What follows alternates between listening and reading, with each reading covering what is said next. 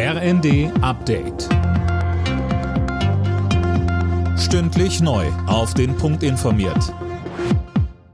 Ich bin Gisa Weber. Guten Tag. Die Demowelle gegen Rechtsextremismus reißt auch an diesem Wochenende nicht ab. Heute ist unter anderem eine große Aktion in Berlin geplant.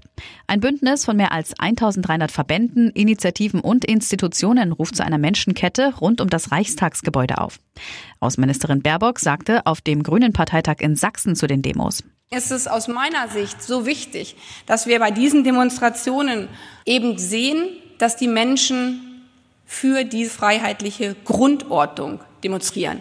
Und zwar über alle demokratischen Parteien hinweg. Und das ist genau die Stärke der Demos. Auch die Bauern sind heute wieder auf den Straßen unterwegs, um gegen die Ampelpolitik zu protestieren. Etwa am Frankfurter Flughafen blockieren die Landwirte mit ihren Traktoren mehrere Straßen. Die Landwirte wollen erreichen, dass die Steuererstattungen für Agrardiesel nicht gestrichen werden. Weiter kein klarer Fahrplan in Sachen Klimageld. FDP-Chef Lindner sagte nun der Welt am Sonntag, er gehe als Realist davon aus, dass es erst in der nächsten Legislaturperiode eine Auszahlung gibt. Das Klimageld ist im Koalitionsvertrag der Ampelparteien festgehalten. Wann das Ganze kommt und wie genau es aussehen soll, ist weiter offen. Mit dem Klimageld will die Ampelkoalition die Bürgerinnen und Bürger angesichts steigender CO2-Preise entlasten.